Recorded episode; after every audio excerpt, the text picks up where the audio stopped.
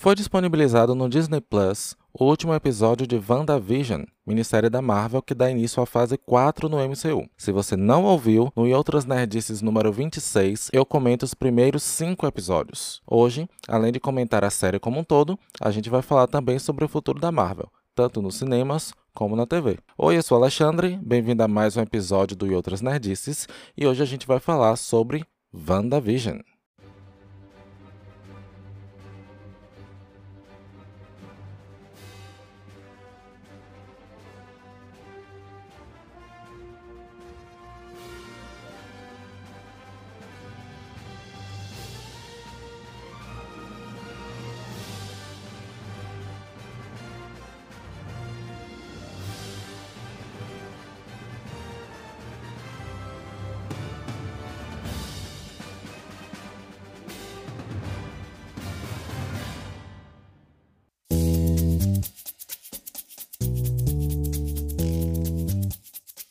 Bom, a primeira coisa que a gente tem que falar é que WandaVision foi um sucesso. A audiência da série realmente surpreendeu, nem eu, como muito fã da Marvel, não esperava que fizesse todo esse sucesso. WandaVision foi a série do streaming mais assistida dos últimos tempos, bateu recordes de Bridgerton da Netflix, por exemplo, que até o início do ano era a série mais assistida do streaming. Então a série foi assim um sucesso uma popularidade que eu acho que nem eles estavam esperando.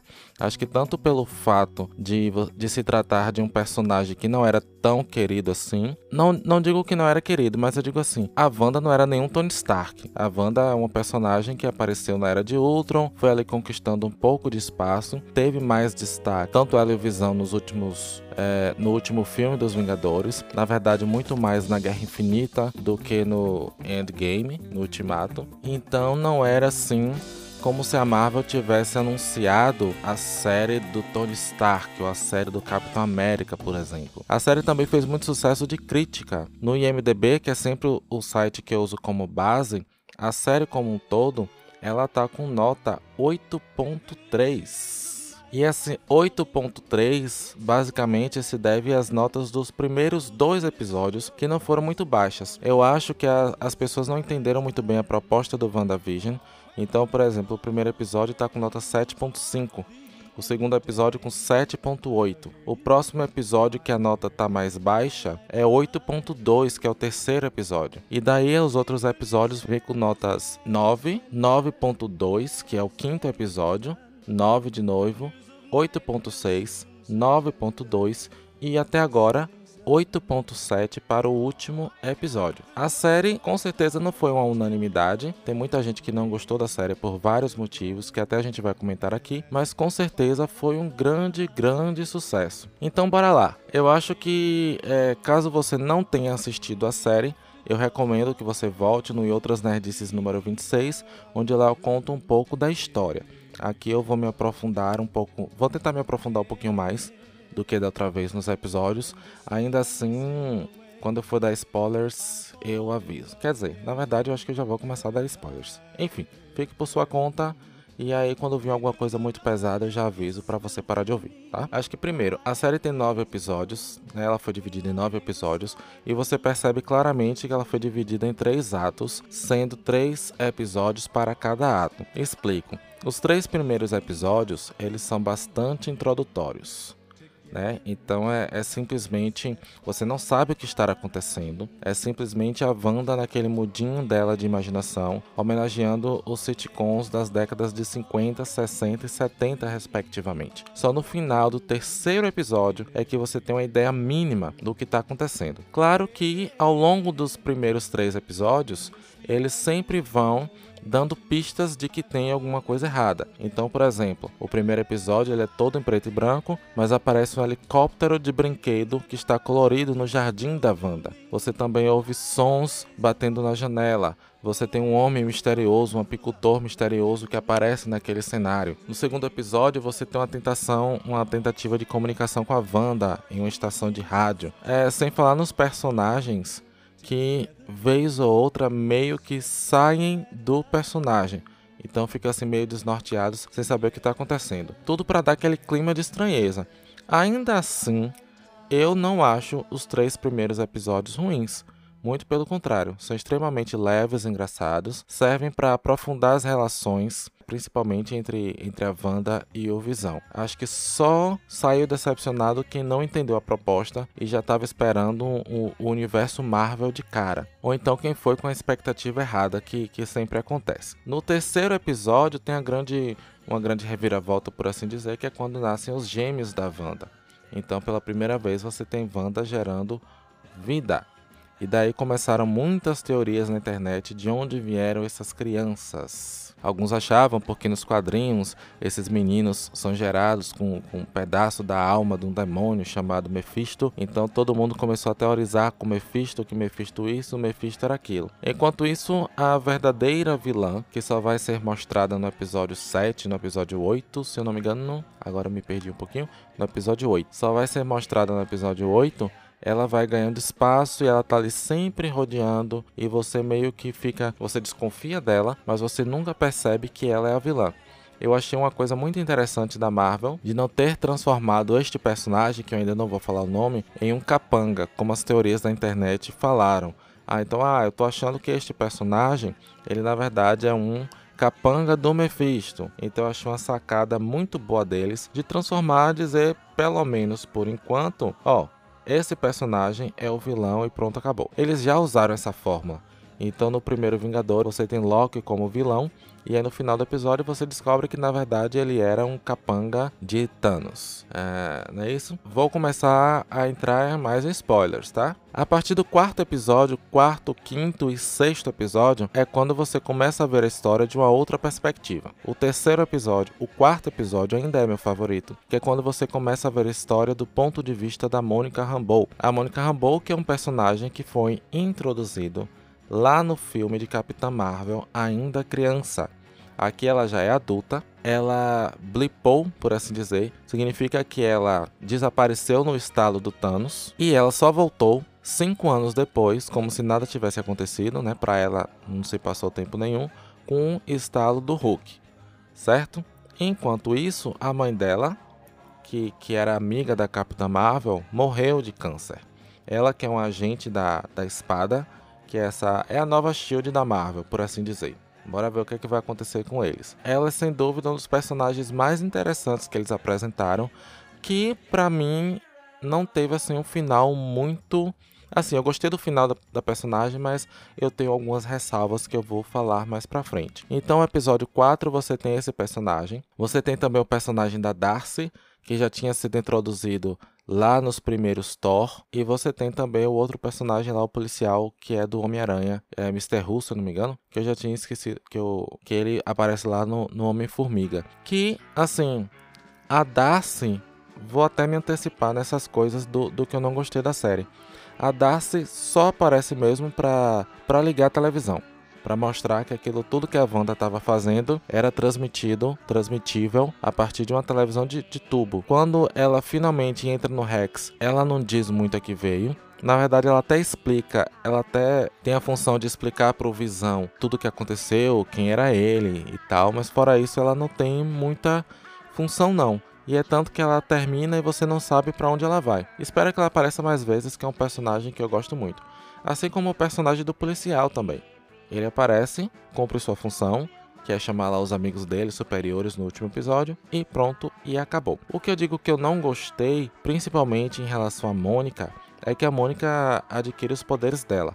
Nos quadrinhos ela foi a primeira Capitã Marvel, se eu não me engano, alguma coisa assim. E ela tem uns poderes bem legais. E aqui ela adquire os poderes dela por ela ter atravessado o portal da Wanda três vezes, né? Ela entrou, ela foi expulsa pela Wanda e ela conseguiu entrar de novo. Nisso, as células dela sofreram modificações e tal. E aí ela adquiriu os poderes dela que eles vão mostrando aos poucos o que é que ela pode fazer. E aí eu não gostei porque ela não reage em nenhum momento a isso. Ela não se mostra surpresa com os poderes dela. Ela simplesmente vai agindo como se ela já dominasse aquilo. Isso para mim foi muito estranho. Eu acho que eles poderiam desenvolver isso e, mas eu gostei muito do final do personagem, que na verdade só tá na, em uma das cenas pós-crédito do último episódio.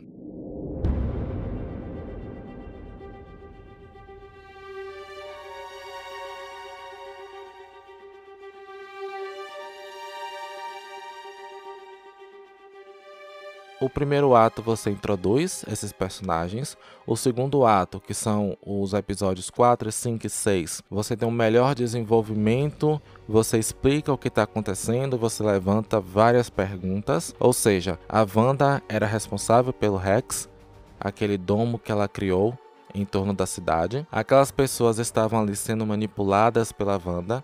A Wanda não tinha muito controle do que estava acontecendo, e aí de quebra você insere um personagem que seria o suposto irmão da Wanda, né, que é o Pietro, que ele morreu em um dos filmes dos Vingadores. Na verdade, ele já morre no primeiro filme, que era de Ultron. E aí você coloca para interpretar este irmão da Wanda o mesmo ator que faz este mesmo papel de Pietro nos filmes dos X-Men. E as pessoas foram à loucura achando que a Marvel estava lidando com o multiverso e que ela iria trazer os X-Men da Fox para dentro do MCU. Quando na verdade não, eu já tinha cantado essa bola, na verdade era uma grande piada.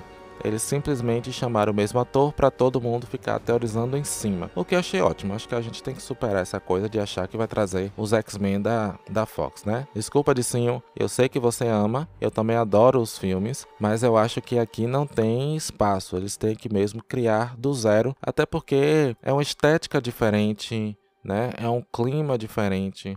Os X-Men, os filmes são um pouco mais, um pouco mais sérios, é aquela mais sisuda que eu acho que não cabe aqui na Marvel. Então eu quero muito ver os atores que eles vão escolher para viver cada personagem. E outra, as pessoas ficaram teorizando, teorizando, mas Kevin Feige, que é o grande chefão da Marvel, ele já tinha dito que X-Men só na próxima fase. Na fase 4, a gente não vai ter X-Men, nem nenhum mutante, né? A gente só vai ter o filme do Quarteto Fantástico, que também todo mundo ficou criando teorias, mas que na verdade não apareceu nenhum membro do Quarteto Fantástico. Mas a gente vai ter o, o, o filme que vai ser o último filme dessa, dessa quarta fase. Beleza. Desen introduziu a história, desenvolveu os personagens, as relações. Vamos aos desfechos. Então, você primeiro você descobre que Agatha era grande vilã, não Mephisto. Ainda assim, até agora tem pessoas teorizando de quando Mephisto vai aparecer. Primeira coisa, já até antecipando uma pauta aqui. Hoje em dia, os fãs, eles se apropriaram tanto dessas obras que eles se acham corroteiristas, né? Então, ao invés de sentar, relaxar e aproveitar a série, não, eles ficam criando mil teorias com base em quadrinhos, em 50 anos de quadrinhos, e as pessoas não entendem que a Marvel adapta. Ela sempre vai simplificar, porque WandaVision não é só para os Marvetes. WandaVision é para o público em geral. Então sempre vai ter as pistas do que as conexões com os quadrinhos, as referências aos quadrinhos, que só os fãs vão pegar, mas eles sempre vão tentar uh, simplificar a história. Então eu simplesmente gosto de assistir e ser surpreendido. Eu não quero saber os detalhes, eu não quero saber quem é o vilão. Acho que na hora certa eles vão me contar. Por causa disso, eu me mantenho com a minha expectativa baixa, pelo menos nesse aspecto de estar tá o tempo todo rolando altas surpresas e sempre me surpreendo, que para mim o que vale é isso. Eu quero que eles me surpreendam né? Não importa se a história vai ser mais simples, se o, o plot twist vai ser mais básico, se vai ser mais do mesmo. Eu sempre acabo me, surpreendendo, me surpreendendo com a, com a Marvel porque eu não fico com esse ranço de ah, porque nos quadrinhos é assim, acontece isso, acontece aquilo, e no final eles nunca seguem. Na verdade, seguem eles conseguem captar o espírito dos quadrinhos, mas sem trazer toda aquela maluquice. Porque se você for para, porque se você for é, parar para pensar, depois de 70 anos contando as histórias dos mesmos personagens, várias pessoas escreveram aquelas histórias. Então, os quadrinhos, as coisas mudam muito, mudaram muito ao longo dos anos. Wanda, por exemplo, nos quadrinhos é, começa como um mutante, aí depois vira feiticeira, aí depois outra aparece para dizer que ela é mutante. Então é normal que eles simplifiquem. Então, já no terceiro ato, eles deixaram a maioria das respostas para o episódio 9, mas eles já foram respondendo algumas coisas. Agnes, né, que era a verdadeiro nome da Agatha, era uma bruxa poderosa e ela se enfiou lá dentro porque ela queria saber como Wanda estava fazendo aquilo tudo porque ela gosta de aprender novos poderes. Basicamente isso. Essa era a motivação dela. Ela era a grande vilã, a Wanda que estava fazendo tudo aquilo, e aos poucos eles também foram revelando quem era o Visão, que na verdade aquele Visão foi criado pela Wanda, assim como os filhos dela também. Então as coisas foram se encaixando até que você chega no, no último episódio. Antes disso, você tem um episódio que na verdade funciona como um flashback, um flashback até para a era de Ultron. Eu achei muito interessante isso que eles fizeram, porque nem todo mundo assistiu Era de Ultron. Então é um personagem que eles perdem, onde eles contam toda a história da Wanda, contam que na verdade ela nasceu bruxa e que a joia da alma simplesmente despertou o que já havia nela né? Conta um pouco da infância dela, conta o porquê dos sitcoms, qual a conexão dela com sitcoms, porque essa raiva que ela tem do Tony Stark, que já era mostrada desde a Era de Ultron, conta como os poderes dela foram ampliados a partir da joia da alma, coisa que eles não explicam, é como o irmão dela adquiriu os poderes. Assim, a gente sabe que foi a partir da joia da alma também, mas teoricamente ela só sobreviveu aos testes porque ela já tinha esses poderes. E o irmão? Ficou essa pergunta aí no ar, mas que ninguém se importa muito não, tá? É, fala sobre todo o processo de luto dela e que ela perdeu o controle quando ela chegou naquela cidade e que ela criou aquilo por meio que fora de controle, né? Foi o luto dela, aquela situação pós-traumática que fez com que ela realmente surtasse e criasse aquela ilusão ali. E nisso a gente chega ao último episódio de WandaVision, que para mim foi um dos melhores, se não o melhor episódio da temporada. Eu rivalizo aí só com o episódio 4, onde eles responderam, onde eles responderam para mim todas as perguntas básicas, digo levantadas pela série, magistralmente. Mais uma vez, vai se frustrar quem ficou criando teorias mirabolantes, né? Então, assim, destaques pro episódio. As cenas de ação, finalmente, cenas de ação a la Marvel aqui aparecem, estão muito boas. Você tem um embate entre o Visão, criado pela Wanda, e o Visão Branco, né, que foi criado pela, pela Sword, pela espada, com base no corpo uh, do, do verdadeiro Visão, por assim dizer, que eles construíram, que eles conseguiram reconstruir o verdadeiro Visão, meio que com a ajuda da, mesmo que não voluntária, com a ajuda da Wanda, eles conseguiram despertar esse novo ser, né? Esse novo Visão, que é branco porque eles simbolizam a página em branco. Ainda que ele seja justo, ele não tem lembranças do que aconteceu. Ele só sabe que a missão dele é destruir o Visão que está lá dentro. Muita gente ficou teorizando que a, a Wanda faria a união do Visão, dos dois Visões, né? O Visão que ela criou a partir da mente dela, já que ele não consegue é, existir fora do Rex, do domo, e o Visão que veio de lá de fora. Quando na verdade, não. Eu preferi o caminho que a série tomou. Então, você tem o, os grandes embates que são o Visão contra o Visão, que reverbera para um, um, embate intelectual muito interessante e eu gosto muito da conclusão. Você não fica sabendo o que aconteceu com o Visão Branco e com certeza ele vai voltar. Você tem um episódio entre as duas bruxas.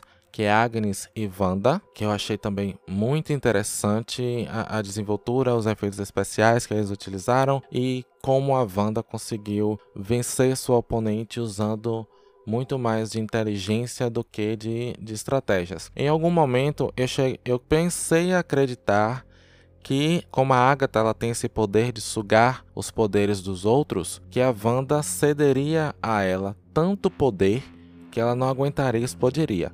Não foi o que aconteceu.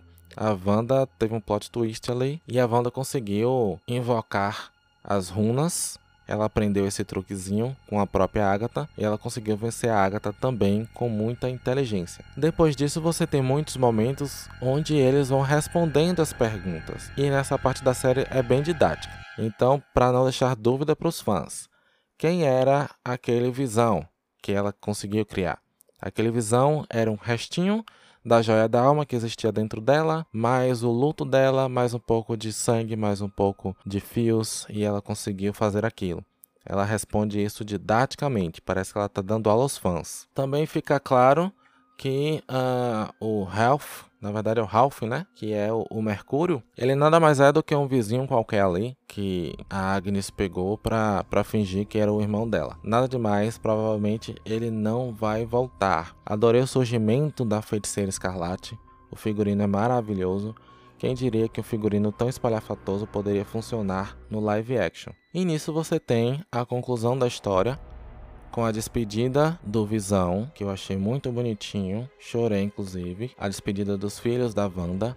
Achei uma cena muito tocante, ela colocando os filhos para dormir. E você tem o final da terapia dela, né? Porque aí ela conseguiu resolver todos os conflitos e finalmente ela venceu essa página da sua história. Ela virou essa página da sua história e foi para as montanhas beber chá. E isso é mostrado em duas cenas pós-crédito. Gostei da resolução da Mônica, que agora você sabe que ela vai para o espaço com os Skrull, e isso pode ter consequências tanto na Capitã Marvel 2, né, que a gente vai falar daqui a pouquinho, quanto na série sobre não, não vai ser sobre a Shield, mas vai ser sobre os Skrulls, que é a série, que é a série Guerras Secretas. Olá, eu sou a Leo Wheeler estou aqui participando deste episódio do E Outras Nerdices, que está falando de WandaVision, ou WandaVision. E, bom, não importa como você pronuncia o nome, o fato é que, mais uma vez, a Marvel faz história, como já vinha fazendo no cinema com toda a sequência de filmes dos heróis do catálogo Marvel e dos Vingadores. Mais uma vez a Marvel prova que não tá aqui para brincadeira e segue comendo com farinha DC. DC, sinceramente, terceiriza pra Marvel. Os caras estão anos luz à frente de vocês. Os caras sabem o que estão fazendo. E viraram uma máquina de entretenimento e dinheiro. Bom, WandaVision. Cara, eu sinceramente não tava dando nada pra série. Eu tava achando que era mais um spin-off, e na Disney. Hum, não tava botando muita fé. De verdade. Mas fui lá e conferi. E, surpresa, a série é foda. Além das interpretações incríveis e fodásticas do Paul Bettany e da Elizabeth Olsen, que está simplesmente incrível. É uma pena que no, nos filmes dos Vingadores ela tem um papel tão secundário, porque ela está simplesmente divina na série. E além dessas interpretações que, que são né, a cereja do bolo da série, Uh, a série é, ela tem um roteiro muito bem amarrado, uma premissa totalmente inovadora e completamente original e deixa você fixo na tela até o final. É uma série digna de maratonar. Eu mesmo assisti praticamente de uma sentada só, porque ela prende sua atenção e você não sossega até chegar ao final. Obviamente que, como toda série, ela tem momentos altos e baixos. Normal, faz parte do jogo. Mas, no, no geral, no contexto geral, eu sinceramente acho que foi uma das melhores séries de entretenimento que eu já assisti. E eu digo séries de entretenimento porque, logicamente, que nós temos séries dramáticas, séries de comédia, séries documentais e é muito injusto a gente ficar comparando esses tipos de série, porque são conteúdos diferentes. Então, WandaVision, dentro do que a série se propõe, faz uh, um trabalho e entrega um resultado com muito louvor. A série é divertida, a série tem ação, tem suspense e realmente é um deleite de assistir. Eu simplesmente amei Espero que tenha a segunda temporada, como com certeza vai ter. Uh, a Disney não dá ponto sem nó e duvido que eles não façam a segunda temporada, ainda mais agora que temos o seu serviço de streaming. E com a situação atual de pandemia, deixando as salas de cinema vazias e os estúdios de cinema muito preocupados, é normal e é até uh, esperado que cada vez mais os conteúdos sejam produzidos e direcionados diretamente para os streamings, seja Netflix, Amazon, o, uh, a própria Disney ou os demais serviços de streaming que estão aí populando toda a nossa realidade na atual conjuntura. Eu recomendo que vocês assistam WandaVision. É um entretenimento incrível. E se vocês tiverem chance, prestem muita atenção, porque a série é recheada de easter eggs.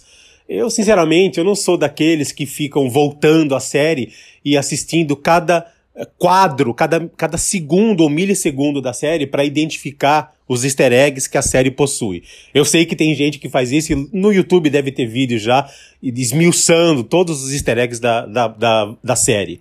Mas eu mesmo peguei vários durante os capítulos que eu assisti. É uma série maravilhosa para quem gosta desse tipo de easter egg e de ficar descobrindo as referências dentro de cada capítulo. Bom, essa foi minha participação. Espero que vocês tenham gostado. Um abraço, até a próxima. Beleza, e o que é que eu espero para essa fase 4 da Marvel? Bom, vai ter um grande mix de filmes e séries, né? Então, eu gostei muito da série porque ela funciona perfeitamente para quem não está inserido nesse universo de MCU. Então, se você não assiste os outros filmes, você pode assistir Wanda completamente isolado que vai fazer sentido para você. É uma série com início, meio e fim. Aí se você, tipo de sim, tava me perguntando hoje, ah, de onde é que surgiu Wanda mesmo? Aí você tem que se aprofundar e correr atrás dos filmes. A origem dela é lá na Era de Ultron, como eu falei no episódio 26. E para onde vai a Wanda? já está confirmado que a Wanda vai estar no próximo filme do Doutor Estranho. E por causa disso, muita gente ficou teorizando que ele aparecia na série, que é uma coisa que a gente sabe que não vai é, acontecer. Bom, e para onde foi a Wanda? Já sabe-se que a Wanda estará no próximo filme do Doutor Estranho, né, no Multiverso da Loucura. E por causa disso, muita gente ficou teorizando se ele não apareceria aqui confesso que eu queria que ele aparecesse, mas eu gostei que ele não apareceu. Porque se você terminasse com esse gancho, porque muita gente achou que a, a Wanda enlouqueceria e abriria as portas do multiverso, e aí a série ia terminar para a gente só ver a conclusão para daqui a dois anos? Ainda bem que não. Já está confirmado também que o Homem-Aranha 3, que estreia no final do ano, vai lidar com o multiverso. Eu não sei se a Wanda vai aparecer no filme. Realmente eu não sei. Esse ano na Disney Plus a gente ainda tem. Vai ter a série do Soldado Invernal com Falcão, que vai estrear daqui a, a uma semana. Daqui a 15 dias da gravação desse podcast e daqui a uma semana, que eu estou muito ansioso para ver. Vai ser uma série com só seis episódios de uma hora cada um, mas aí vai ser uma coisa mais pé no chão, né? Aquela coisa mais militar. Então eu acho que não vai envolver esse outro universo que está se criando, não. Você tem a série do Loki, que também vai ter seu universo próprio, que lembrando, nem vou entrar em spoilers aqui, mas esse Loki é uma versão alternativa do Loki que a gente conhece, que foi até o início do, do Guerra Infinita, do Vingadores Guerra Infinita. É uma versão alternativa a esse Loki. É aquele Loki lá do primeiro filme dos Vingadores. Isso até já entrar aqui em outra questão, que é a questão da segunda temporada. WandaVision é uma minissérie, não vai ter segunda temporada. Pelo menos acha-se que não, a não ser que eles achem outra história interessante para contar. Você também tem outras séries confirmadas para o final do ano, como a série do Gavião Arqueiro, lá com a filha. Você também tem a What If, que vai ser um desenho, mas aí vão ser tipo outra coisa, uma outra estrutura, que a gente vai comentar aqui depois. E você tem o filme da Viúva Negra, que na verdade ele não pertence à fase 4, ele pertence à fase 3 ainda. E tem o filme do Eternos no final do ano né? Então, o que é que o futuro reserva? Essas minisséries, gente, elas vão servir basicamente para aprofundar personagens que nos filmes não tem tanto espaço, como foi o caso da Wanda e do Visão, e principalmente para introduzir novos super-heróis, como foi o caso da Mônica Rambeau agora. Eu não duvido nada que eles repitam essa fórmula nas outras séries, introduzir outros personagens, né, aos poucos. E a nossa vida de Marvetes, né, vai ter que ser essa. Você vai ter que acompanhar as séries, você vai ter que acompanhar os filmes, que para mim não é nada demais. Para mim, assistir WandaVision foi como se eu tivesse um filme da Marvel toda sexta-feira. E vou ficar carente agora, né? Sinceramente, eu espero que o Gavião Arqueiro e o Falcão sejam tão bons ou até melhores quanto. O que eu acho que vai ser muito difícil, dada essa sacada deles.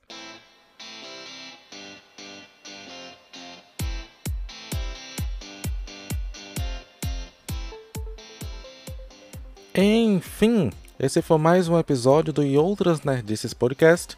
E essa semana, gente, eu queria muito agradecer ao pessoal que participou das nossas pesquisas lá na, nas nossas redes sociais, né? Principalmente no Instagram. Então eu perguntei lá o que, é que as pessoas acharam de WandaVision. O Ian Silva, por exemplo, falou que achou maravilhoso, extremamente emocionante e respeitoso ao tratar de luto. Exatamente. Se você for perceber, Ian, é, a gente passa por todas as fases do luto, né? Desde a negação no início até a, a aceitação no final. Então, realmente, é uma pena que Madison não está aqui para a gente bater esse papo mais profundo sobre questões de luto e questões espirituais que a série aborda de uma, de uma forma muito bacana. A Léo, né, é, que é Leonor agora, achei o final maravilhoso. Amarrou todas as pontas com os quadrinhos. Será, Léo? Eu acho que tem gente que discorda de você, viu? Muita gente ficou procurando o Mephisto ali, né? Enfim. Dicinho também, que sempre participa, falou que foi uma saga misteriosamente intrigante. Depois o Dicinho falou que até os créditos valem a pena serem vistos. E depois Dicinho de novo falou que sensacional. O final foi o que tinha que ser, perfeito e bem roteirizado. Valeu, gente. Gostaria também de agradecer todo mundo que participou direto ou indiretamente desse episódio, né? Tanto o Ale, que está sempre aqui com a gente, com as participações especiais, o Jal, que sempre manda as opiniões dele para mim pelo WhatsApp, e também, claro, o Júnior, do podcast Minutos de Conhecimento, que eu ia dar um spoiler agora das novidades do podcast dele, mas deixa para lá. O nosso gatinho dos podcasts, como eu chamo ele, tá bom? E se você quiser entrar em contato com a gente, é só ir lá para o Facebook ou para o Instagram e procurar E Outras Nerdices. O nosso e-mail é o eoutrasnerdices.gmail.com. Não se, não se esqueça de divulgar o nosso cast. Se você gosta do nosso trabalho, bater na porta do vizinho domingo de manhã e tentar convertê-lo à Irmandade, tá bom? Então, beijo, me liga. Até semana que vem.